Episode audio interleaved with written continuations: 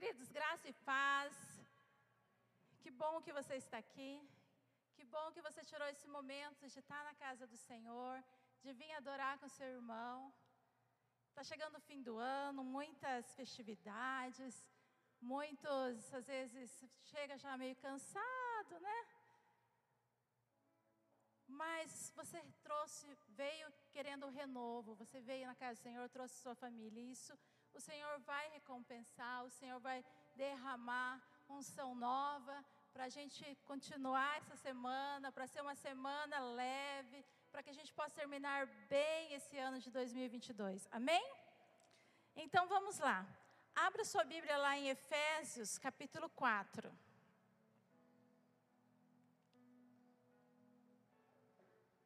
Isso, isso mesmo. Cadê a Bíblia de vocês? Isso mesmo, crente tem que estar tá com Bíblia.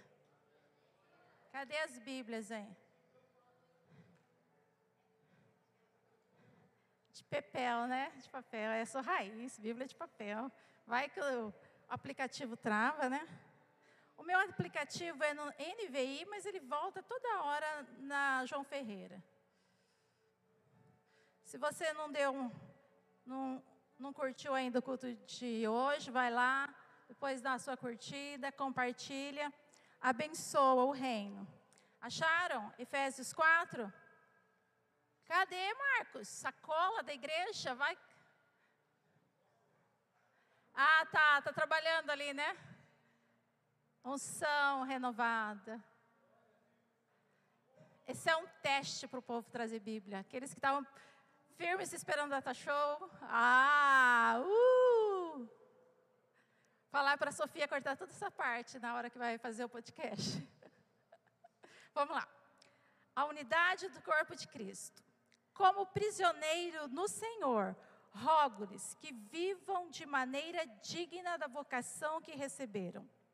Sejam completamente humildes e dóceis, e sejam pacientes, suportando uns aos outros com amor, façam todo o esforço para conservar a unidade do Espírito pelo vínculo da paz. Há um só corpo, um só Espírito, assim como a esperança a qual vocês foram chamados é uma só. Há um só Senhor, uma só fé, um só batismo, um só Deus e Pai de todos, sobre todos, por meio de todos e em todos. Foi bom ou corri muito? Eu estava te esperando. Amém. Eu estava te esperando. Vamos abaixar nossa cabeça, fechar os olhos, vamos orar? Querido Deus e eterno Pai, muito obrigada, Senhor amado, pelo privilégio de estarmos na tua casa de estar esse tempo, Senhor, expostos à tua palavra, Deus. Fala, Senhor amado, no nosso coração, Deus. Aquilo que a gente não consegue entender, o seu Espírito Santo possa estar discernindo em cada vida aqui, Pai. Do menor ao maior, que nós possamos sair avivados da tua palavra, renovados. Que, Senhor amado, a tua palavra venha, Senhor, do alto céu como uma água que nos limpa, que nos purifica, Pai. Senhor amado, que não haja nada difícil para a gente entender, nada complicado, que nós possamos realmente ter, Senhor, a revelação da tua palavra, o mistério, Senhor amado, que o Senhor deseja nessa noite, na minha vida e na vida dos meus irmãos, Pai. Pedimos, Senhor amado, que a nossa concentração esteja no Senhor. Leva, Senhor, os nossos pensamentos cativos a Jesus. Que, Senhor amado, as outras coisas possam ficar em segundo plano, porque é o Senhor que faz tanto querer e efetuar nas nossas vidas, Pai. Que possamos, Senhor, estar em espírito, Senhor, de graça, de temor, de ousadia. Abençoa, Senhor, quem está ouvindo em casa. Abençoa, Senhor, amados, os nossos irmãos aqui em volta da igreja. Pai, eu creio na unção do que, Senhor amado, que chega, Senhor, na casa dos nossos vizinhos. Que eles possam, Senhor, ser também edificados, Pai, com a tua palavra. Nós te agradecemos em nome de Jesus. Amém. Amém? Como foi dito, a palavra, ela é uma semente ela é um tesouro para nós podermos compartilhar. Se eu guardar só para mim, não tem graça. Eu preciso compartilhar com mais pessoas, mais pessoas. Então, sempre eu tenho orado que o Senhor abençoe os nossos vizinhos. Nossos vizinhos estão se chegando, né? Tem vários aqui que são vizinhos da igreja. Ah, nunca tinha visto que tinha uma igreja aqui, moro tanto tempo. E o Senhor abriu os olhos e eu vim congregar, congregar. Não é um nem dois testemunhos que eu tenho recebido isso. Eu falo, Senhor, Converta também os nossos vizinhos, vizinhos de cá, de daqui, de lá, de todos os lados. Amém? Esse texto de Efésios, quando a gente vai falar sobre a unidade do corpo, e quando a gente vai falar sobre Paulo, a gente pensa já sobre é, exortação, sobre algum problema, né? Na igreja de Corinto tinha problema, em montes de igreja. Mas nessa carta em especial, é uma carta de uma, de uma igreja querida, ele não está tratando de nenhum assunto específico em, em questão de doutrinar a igreja. Essa carta, ela foi escrita para fortalecimento da igreja. Ela foi escrita para encorajamento dos santos a cumprirem o propósito de qual foram chamados. A princípio, para descobrir qual é esse chamado que eles foram, foram colocados. Então, Paulo escreve essa carta aos Efésios, na igreja de Efésios, no ano de 60 depois de Cristo. Ele já está preso em Roma.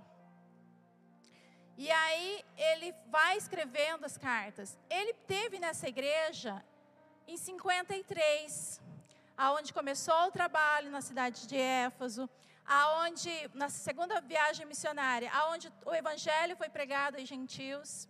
E aí ele retorna para Jerusalém. E quando ele vai fazer a sua segunda, a sua terceira viagem missionária, ele passa por lá para ver os irmãozinhos. E ele fica três anos lá na igreja, doutrinando. Então, tinha um vínculo especial.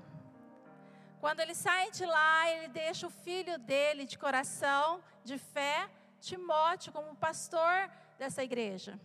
Então, era um sentimento especial, era uma igreja de amor. Quando Paulo estava indo para realmente ser preso, sabia que se ele voltasse em Jerusalém ele ia ser preso, os presbíteros dessa igreja encontraram com Paulo lá em Atos 20, choraram com ele, abraçaram, se despediram. Eles tiveram todo esse carinho, porque sabiam que era a última vez que iam ver Paulo. Paulo falou assim: não fiquem preocupados comigo, não ficam tristes que eu vou ser preso. Eu estou pronto para sofrer, ser preso e até morrer por amor a Cristo. E aí ele vai, e em 60 ele escreve essa carta. Então, os três primeiros capítulos de Efésio é doutrina para a igreja. É o que eu já ganhei em Cristo Jesus. Porque às vezes eu aceito Jesus no meu coração como Senhor e Salvador, eu estou congregando, mas de fato parece que eu não sei ainda tudo o que eu ganhei com esse pacote. Parece assim que é só isso. E aí, quando vai esmiuçando a bagagem dessa salvação que vem toda, na parte espiritual, física, você fala, uau, me dá entendimento para esse negócio, para eu poder entender tudo que o Senhor tem colocado. Então, Paulo começa falando com eles em Efésios 1, volta um pouquinho ali para mim, por gentileza.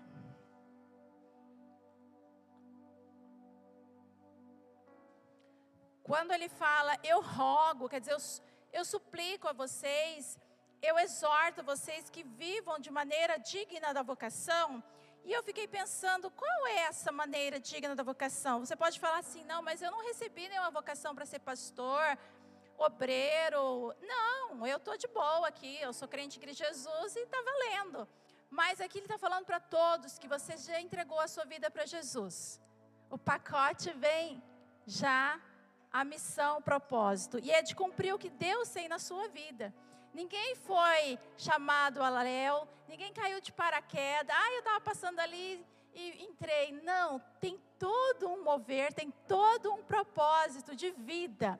Eu vejo testemunhos de pessoas, essa semana mesmo conversando com uma irmãzinha, ela está servindo na salinha, e ela disse: Eu sempre tive algo no meu coração que eu, eu não entendia. Eu queria buscar a Deus, eu fui em várias religiões e eu não conseguia me sentir bem. Mas quando eu entrei aqui na igreja, e ela é vizinha da igreja, eu, eu senti uma paz e uma leveza.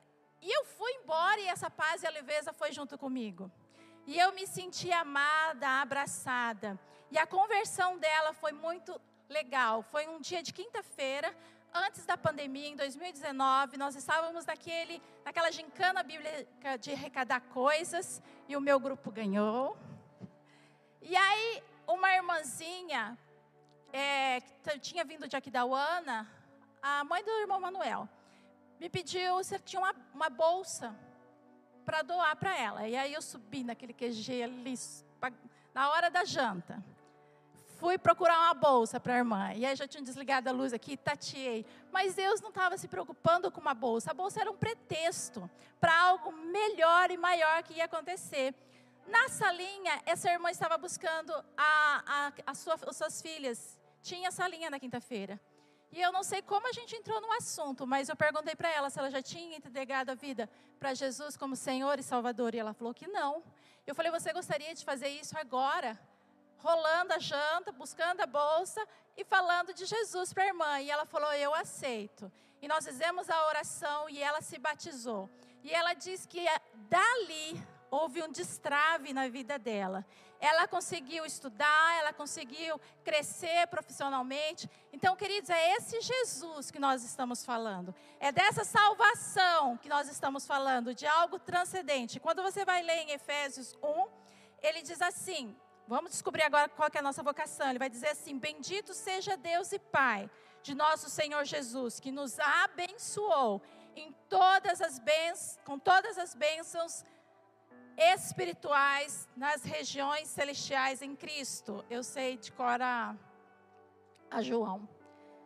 Porque Deus nos escolheu nele antes da criação do mundo, para sermos santos e irrepreensíveis em Sua presença. Em amor, nos predestinou para sermos adotados como filhos. Eu era criatura e agora sou filho de Deus. Por meio de quem? De Jesus, conforme o bom propósito da Sua vontade. Há um propósito na sua vida. Há um bom propósito na sua vida para o louvor da sua gloriosa graça, a qual nos deu gratuitamente no amado. Quem é o amado do nosso coração? Jesus. Nele temos a redenção por meio do seu sangue. Perdão dos pecados, de acordo com a riqueza da graça de Deus, a qual ele derramou sobre nós com toda a sabedoria e entendimento e nos revelou o mistério da sua vontade, de acordo com seu bom propósito que ele estabeleceu em Cristo, isso é, de fazer convergir em Cristo todas as coisas, celestial, terrenas, na dispensação da plenitude dos tempos.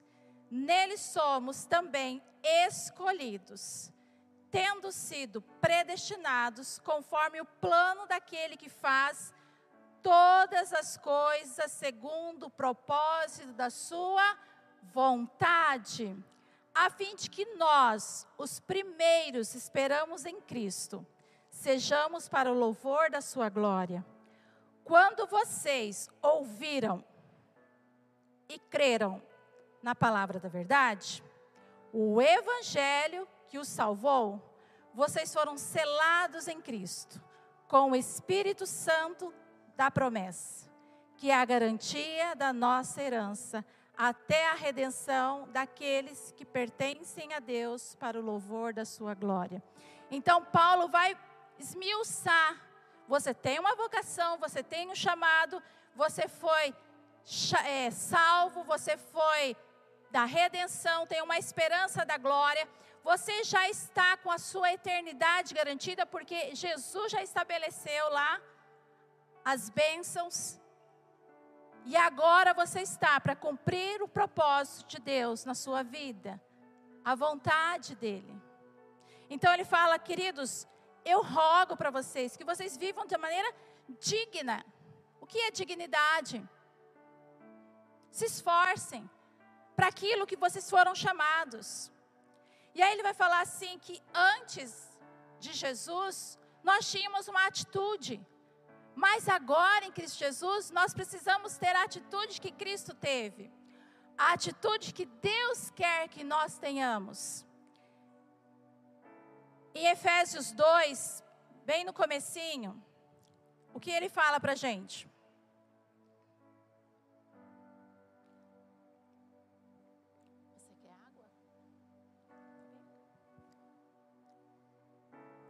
Ele diz assim: vocês, antes da salvação, tá? Estavam mortos em suas transgressões e pecados, nos quais acostumavam viver, quando seguiam a presente ordem deste mundo, o príncipe do poder do ar e o espírito que agora está atuando nos que vivem em desobediência. Antes, todos nós vivíamos entre eles, satisfazendo a vontade da nossa carne, seguindo os desejos e pensamentos, como os outros, éramos natureza merecedora da ira. Mas, todavia, Deus, que é rico em sabedoria e misericórdia, pelo grande amor que nos amou, deu a vida com Cristo, quando ainda estávamos mortos em transgressões. Então, queridos, hoje de manhã o pastor leu lá mais para frente, né, para deixar a ira, a cólera, essas coisas do velho homem, ele não pode mais ter na natureza. Porque agora eu sou uma nova criatura em Cristo Jesus. E ele vai falar essas coisas eram antes, você vivia satisfazendo sua vontade. O desejo da carne vivia por sentimentos. Mas hoje nós vivemos por fé, queridos. Você não pode se basear no que você sente, porque os sentimentos humanos eles são muito instáveis. Ora eu estou feliz, eu estou triste. Ora eu estou desanimada. Não. Há algo mais específico e mais interior no nosso coração, que é o Espírito Santo. Nós vivemos por Ele, por fé, direcionados por Ele. E aí ele vai falar assim: sejam Estou no 4, 2. Sejam completamente humildes, dóceis, e na tradução no grego é mansidão, e sejam pacientes. Queridos, o crente, ele precisa deixar o Espírito Santo moldar o seu caráter, porque o mundo vai conhecer que nós somos de Cristo quando há transformação. Então, se eu mentir, eu não minto mais. Se eu era irado, eu não vou ficar mais irado. Se eu falava palavrão, eu vou deixar essas coisas da carne para trás. E são só três que ele diz para gente: viver na humildade, sem soberba, sem ganância, sendo, tendo mansidão, sendo dóceis. As pessoas vão falar comigo, eu já dou uma patada, mas eu sou crente em Cristo Jesus. Ah, é o meu jeito, é o meu temperamento. Isso é engano do diabo na sua vida. Ou você não se converteu ainda. Porque se a gente é selado pelo Espírito Santo, a gente tem que deixar ele agir. Lembra do Pedro? A gente gosta de falar de Pedro. Era todo, né? Truncoso, sanguíneo. Cortou a orelha do, do soldado. Não queria que Jesus fosse crucificado. Repreendeu Jesus. Eu vou crucificar, não vai não, não vou deixar. Jesus queria lavar o pé, não vai lavar não. Briguento. Mas aí ele deixou, negou Jesus, voltou a pescar. E aí, quando ele fez esse perdão com Jesus ali, de novo em João 21, ele começou a deixar Jesus moldar o seu coração. E foi até que, quando você vai ler as cartas de Pedro, é outro Pedro do, do Evangelho, é totalmente diferente. Não dá para sobreviver, digamos assim, no Evangelho se eu não largar o comando da minha vida e dar para Jesus. Eu vou sofrer mais. Deixar a ira, deixar os ciúmes, as brigas, a inconstância. Aquilo que pode me afastar do Senhor, a preguiça mesmo. Três palavrinhas só: humildade, mansidão e paciência. Como está o seu nível de paciência? Ai, eu sou estupinha. As pessoas falam como se fosse isso louvor. Não, queridos, sejam pacientes no Senhor. Não é na minha carne, não é na minha vontade, é no Senhor. Senhor, estou precisando aqui dar uma paciência com essa criatura. Ah, estou, como diz, às vezes você tem situação que você fala assim: é uma prova, Senhor? É um teste? Busque o Senhor no que está precisando. Precisamos mostrar a essência de Jesus, mas temos que lapidar os nossos sentimentos, as nossas ações nessas três palavrinhas que Paulo vai dizer aqui. E ele fala assim, queridos, suportando uns aos outros com amor. Eu tenho suportado em amor eu já estou brigando, a minha casa já é uma, uma verdadeira bagunça, um não consegue suportar o outro. Vocês já viram aquela escalinha? O marido recebe bronca no serviço, aí ele desconta na esposa, a esposa desconta nos filhos, e o filho não tem para alguém descontar, desconta nos cachorros no gato. Quebra essa cadeia em nome de Jesus. Alguém te ofendeu, alguém brigou, põe no Senhor. O Senhor é a nossa vingança. O Senhor é que vai tratar essa situação. Chora aos pés do Senhor, não passa para frente. Se for falar com alguém, que seja para desabafar a alma. Suportando uns aos outros, dê suporte à vida do, do outro. Como corpo de Cristo, nós precisamos, porque somos pessoas totalmente diferentes. Nem os dedos das mãos são iguais, quanto mais as pessoas. A gente fala muito isso quando vai casar, né? São duas pessoas totalmente diferentes, com criações diferentes. Agora penso num corpo, numa igreja. Cada um veio de uma família diferente, com costumes diferentes. E aqui Paulo não está falando só a igreja local, como nós estamos colocando aqui, a igreja de Cristo no mundo. Quem pode nos dar esse elo? O Espírito Santo. E ele vai falar sobre isso.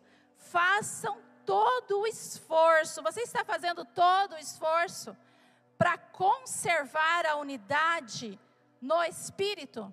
Ou qualquer coisinha, eu não quero vir na igreja, eu não vou congregar, eu não vou ajudar, eu não vou fazer, eu vou falar mal, ah, não, olhou para mim, pisou no meu calo. O que, que eu estou fazendo? Eu estou fazendo todo o esforço, porque quem está me vendo é Deus e Ele que há de me recompensar. Quando nós vivemos um turbilhão aqui na igreja, um dia, eu cheguei invocado. Vou catar tudo minhas coisas do Ministério Infantil e vou embora. Ó, ó, como que. E Deus, quando eu entrar nessa porta, Deus falou assim: haja normalmente. E eu parei, falei, então tá bom, vou dar minha aula, só a vida que segue.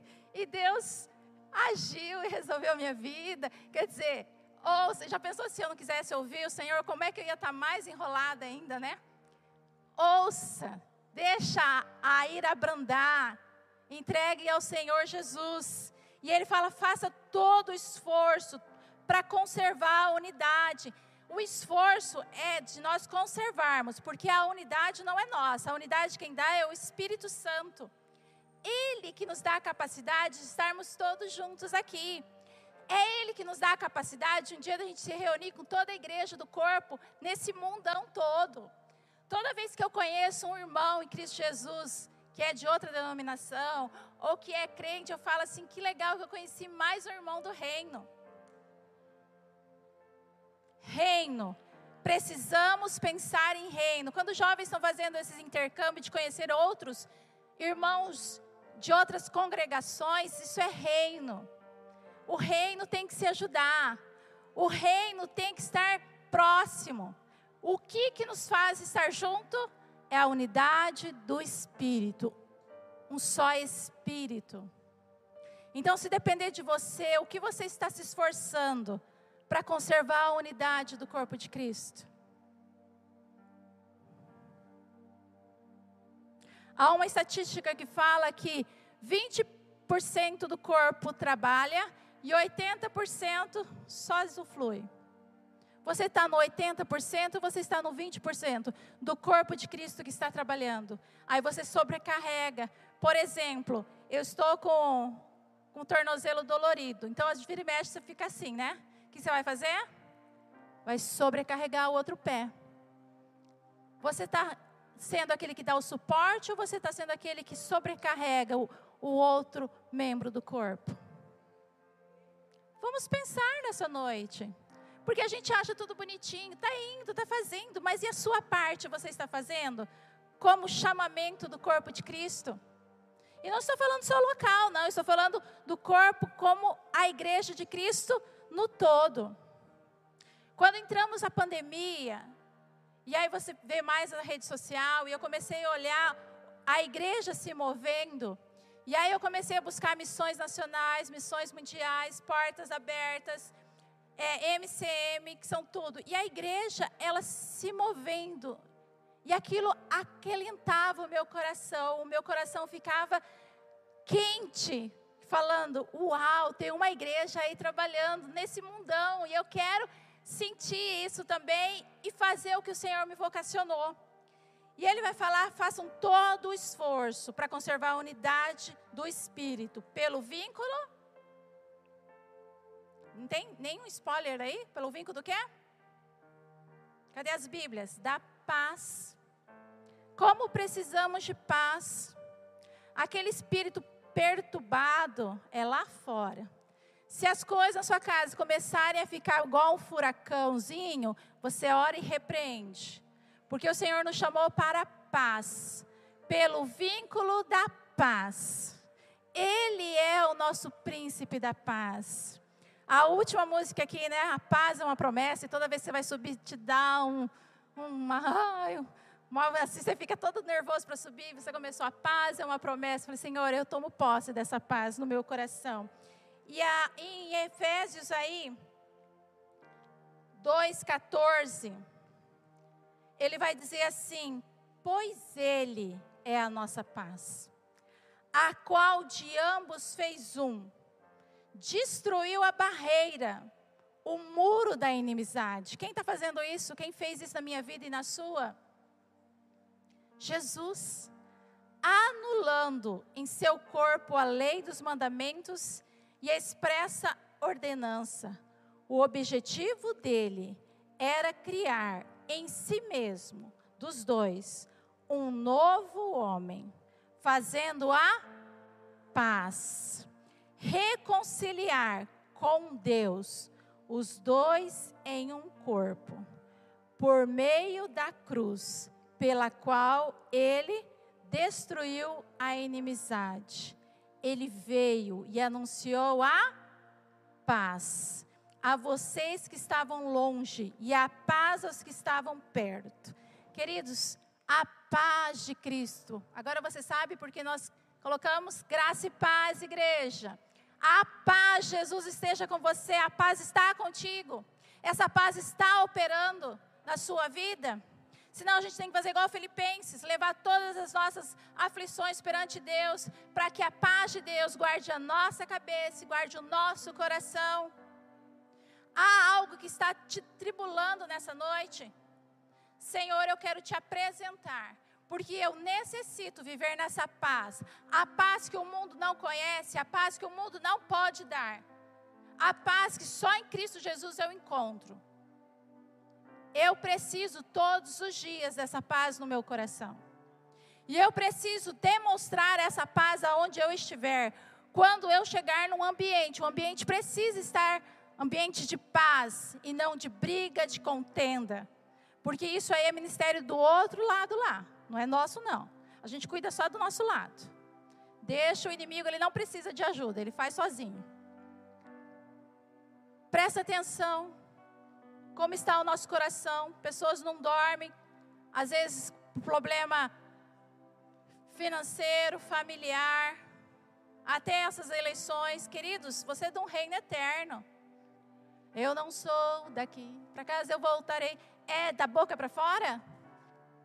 Ore, dobre seu joelho, interceda. A Bíblia fala para a gente orar para os nossos governantes, para que eles tenham uma vida boa e a gente tenha o quê? Paz. Paulo estava escrevendo com Roma no poder. Vamos ler mais a Bíblia e vamos buscar a paz, sem contenda na igreja, sem contenda um com o outro, começando em casa. Aqui não, diabo. Aqui quem mora é outro espírito. Aquelas briguinhas que começam do nada, quando você vê já está um alvoroço, aí você tem que falar: não, pera lá. Aqui não. Aqui o rei é outro. Aqui o reino é de paz, de unção, de graça. E ele vai falar assim para ele: por quê? No 4. Há um só corpo. O corpo de Cristo. E quem é a cabeça desse corpo? Desse bendito corpo? É Jesus. Ele vai dizer para a gente em Efésios 1, 20, diz assim: Esse poder ele exerceu em Cristo, ressuscitando dos mortos e fazendo assentar a sua direita nas regiões celestiais, muito acima de todo governo e autoridade, poder e domínio, de todo nome que se possa mencionar não apenas nessa era, mas também no que há de vir. Deus colocou todas as coisas debaixo dos seus pés e designou cabeça de todas as coisas para a igreja, que é o seu corpo, a plenitude daquele que enche todas as coisas e em toda e qualquer circunstância. Você tem noção do, da parte do corpo que você pertence? Ou estava meio obscuro, ou estava meio escondido aí? Esse nível de corpo, de unção, de graça, de poder, que não há nome, que não há julgo, que não há circunstância que possa com o cabeça. Será que o corpo está alinhado com a cabeça? Será que, como membros desse corpo, dessa cabeça, desse corpo, estamos vivendo nessa plenitude que Efésios está falando? Ele deu autoridade a Cristo e Cristo constituiu a igreja. Ou estão vivemos aquém das promessas que o Senhor tem nos colocado? Porque eu não conheço elas. Porque eu ainda vivo no jugo do inimigo ou no jugo do pecado. Nada pode parar a igreja a não ser a própria igreja. Nada pode te parar se você estiver em Cristo Jesus, a não ser você mesmo. Você não acreditar nas promessas do reino. Você não vivê-las, essas promessas. Você colocar uma situação, um julgo maior que o seu Jesus, que é a sua cabeça. O braço pensa, o joelho pensa, as pernas pensam, elas seguem comando da cabeça. Que seja assim na minha vida e na sua. Que possamos seguir o comando da cabeça, que é Jesus, que é glorioso. O mundo está se armando e se preparando para o fim do mundo, no sentido de, da volta de Jesus. E nós, como igreja? Estamos pregando o evangelho que foi nos dado, estamos preocupados com as coisas do dia a dia? empenhamos em lutas, em causas que Deus poderia fazer assim, mas eu pego todo o meu esforço e faço. Parece que não há Deus sobre minha vida, parece que não há Senhor sobre minha vida, parece que eu estou igual que o mundo faz. Eu faço de volta, sendo que tem que ser o contrário, o mundo tem que ver a igreja e querer ser igual à igreja, porque a igreja é luz. Você acha que o mundo está como está, não está pior, porque a igreja está aqui como luz do mundo porque há um Espírito Santo sobre essa terra, e quando a igreja for recolhida, aí que vai ser o caos. Mas como corpo de Cristo, o que eu estou fazendo? Se você não sabia, hoje você está sabendo do seu posicionamento em Cristo Jesus.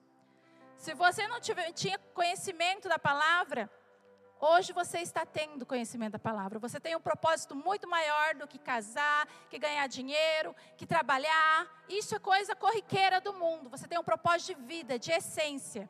E é o projeto que Deus colocou na sua vida quando você entrega a Ele como Senhor e Salvador.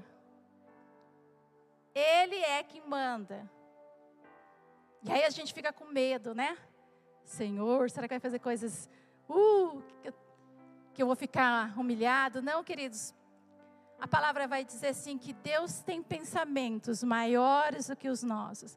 Ele tem planos e projetos maiores que nós. Você pensa que vou chegar até aqui, ele te leva muito além. Mas eu tenho que confiar nesse Deus Todo-Poderoso que fez o céu e a terra, que deu o seu filho Jesus, que não poupou nem o seu próprio filho por mim. E eu chego nessa era com toda essa bagagem maravilhosa na minha vida. E o que eu estou fazendo com ela, com esse presente maravilhoso? Natal é a melhor oportunidade de falarmos do nosso Salvador. As pessoas estão com o coração sedentos, eles estão buscando alguma coisa para comemorar o Natal, e tem cantata, e tem passeata, e tem decoração, e eles estão buscando a essência, eles acham que tem a ver com família, eles acham que tem a ver com aconchego, mas eu e você temos esse verdadeiro sentido do Natal, é Jesus que veio para salvar a todo que crê. Faça isso. O projeto Emanuel da PEC.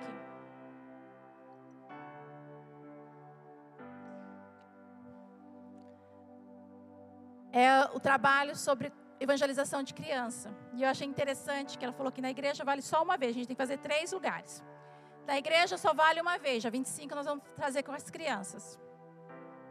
Emanuel significa Deus conosco, né? E aí ele fala assim: nós vamos fazer uma aqui na igreja, um no Danúbio e eles falaram: vocês podem fazer em qualquer lugar, até na reunião de casa de vocês. Tá aquela criançada, junta todo mundo e fale do projeto Emanuel. E eu falei: olha só, é verdade.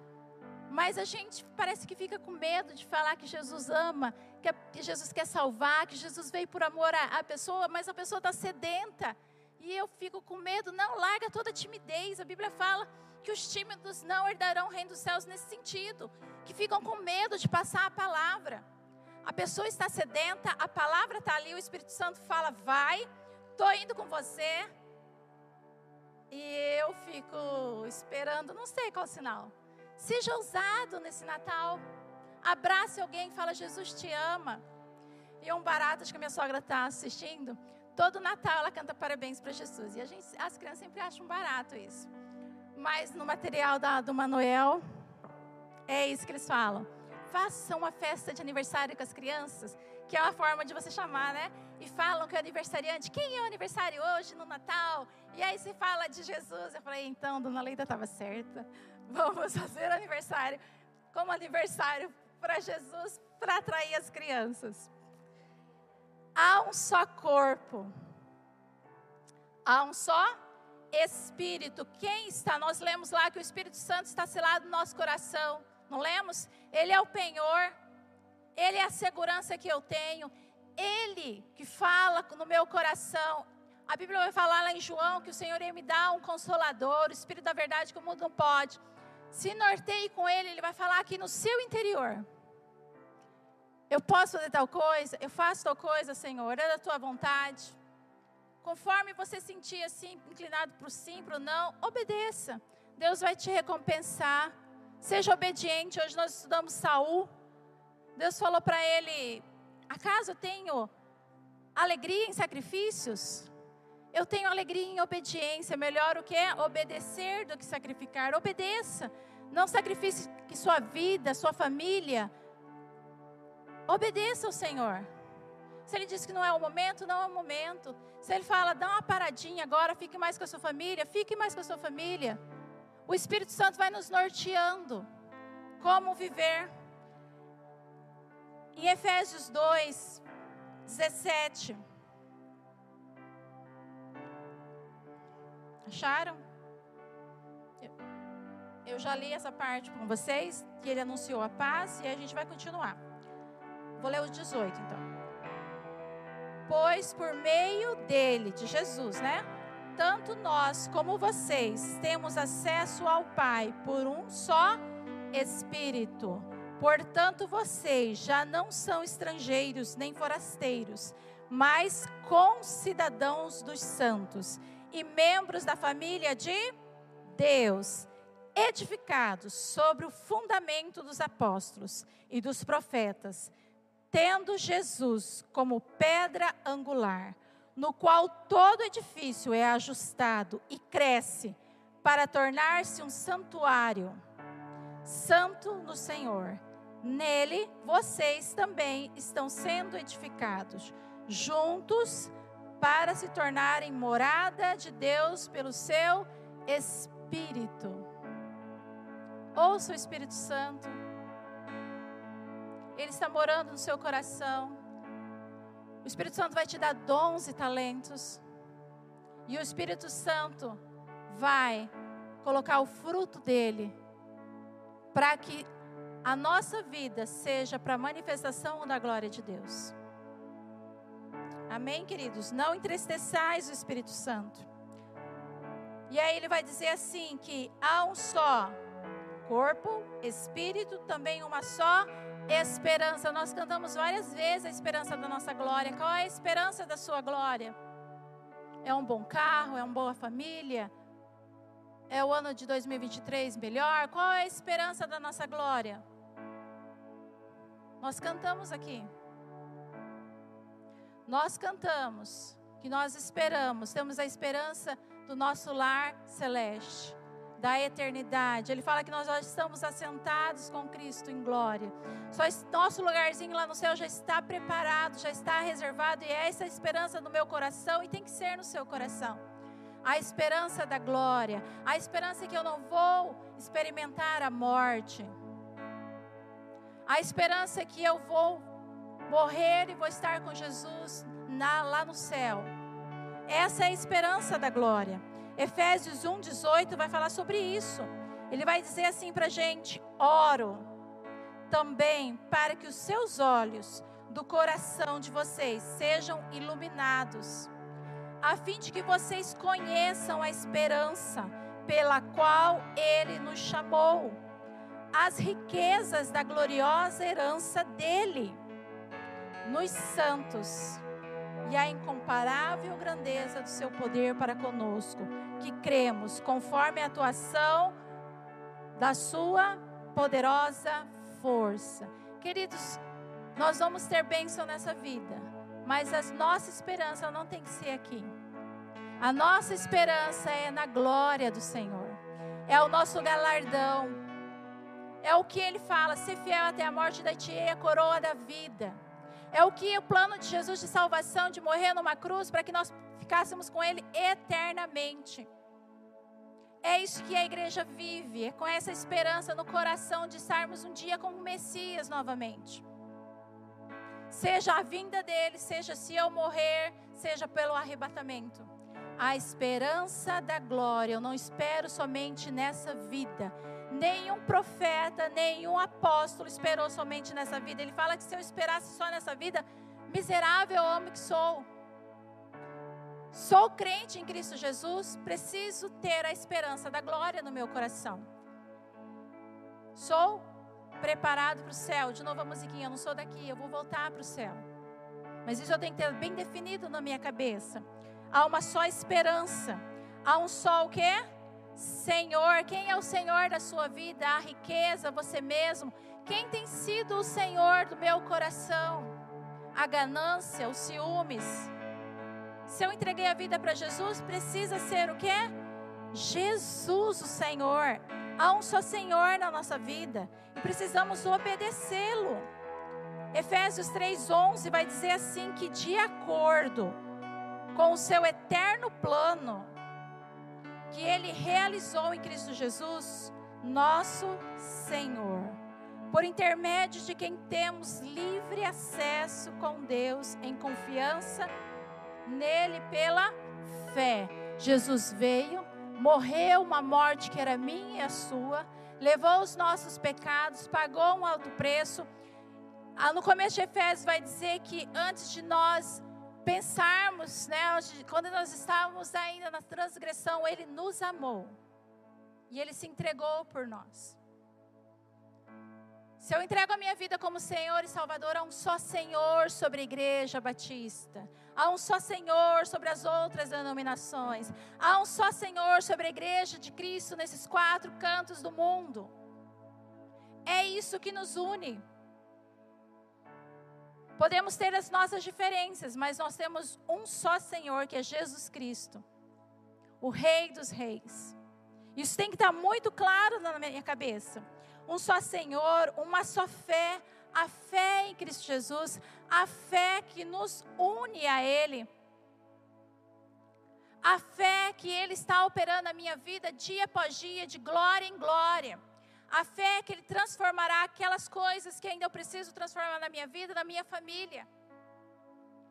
Porque sem fé é impossível agradar a Deus. Nós temos que crer que Ele existe e que Ele vai nos recompensar.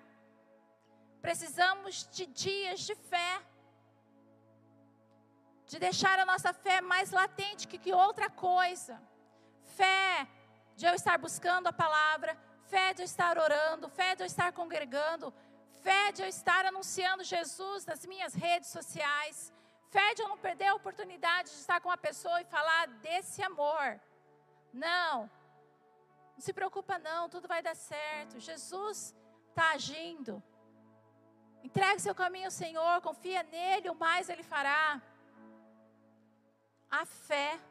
Chegará uns dias que a fé esfriarão de muitos e, a, e, Jesus falou que quando o Messias vier, será que achará fé na terra? Estimule a sua fé com a palavra. A fé vem de ouvir a palavra. Comece a estimular a sua fé dia após dia. E aí depois ele fala que há o quê? A fé, nossa, o nosso compromisso singular com Cristo. Um só batismo. O batismo da conversão. O batismo que quando eu fiz o meu relacionamento público com o Senhor. Eu matei o velho homem, digamos assim, deixei, abandonei as velhas condutas e eu nasci uma nova criatura em Cristo Jesus. Um só batismo é um sinal de entrada na igreja, no corpo de Cristo. E um só Deus e o Pai sobre todos. Até então eu era criatura do Senhor. Mas quando eu entrego a minha vida para o Senhor, eu faço parte da família de Deus, eu sou filho de Deus. E a Bíblia vai falar que ele o quê?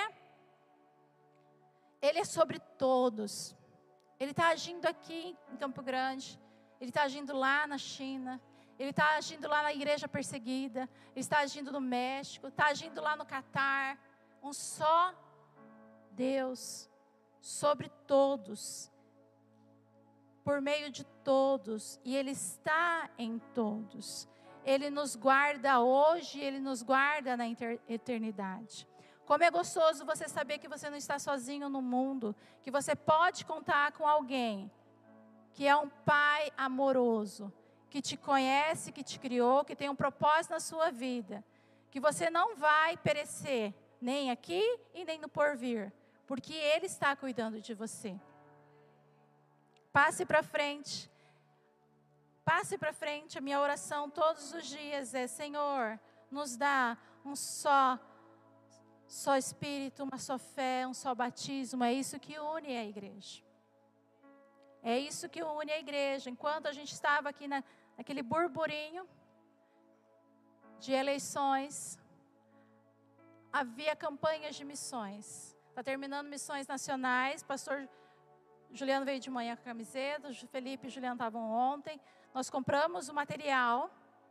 E eu tenho orado para o Senhor nos dar a estratégia do Evangelho de João, que é aquele livrinho de, do Evangelho de João com quatro lições. E eles estavam evangelizando o Brasil. Estamos também em campanha de igreja da é, junta missões mundiais com arrecadação de Bíblias, porque dia 11 de dezembro é o dia da Bíblia.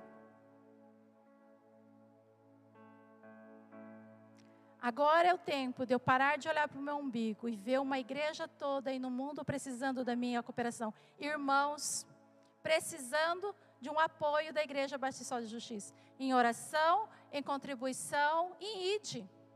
Você já pensou em ser um enviado, um missionário? de pregar o evangelho às outras as criaturas, temos a missão urbana, temos o pastor, temos a PEC com as crianças com ribeirinhos, temos missões nacionais. Me procure. Temos a, a sede na primeira igreja batista para envio de missões. Temos os radicais, que são jovens de 18 a 24 anos que doam o seu tempo de ficar um ano.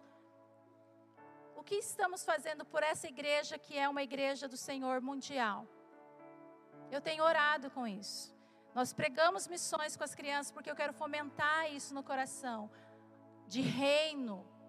Você não está aqui à toa, você tem um propósito, um chamado. E o melhor que você pode deixar para os seus filhos é isso, é o reino, deles estarem inseridos dentro desse reino, porque você não vai ter essa preocupação: o que vai ser lá na frente, o que vai acontecer, qual o serviço. Não, ele está no reino e Deus já tem tudo programado.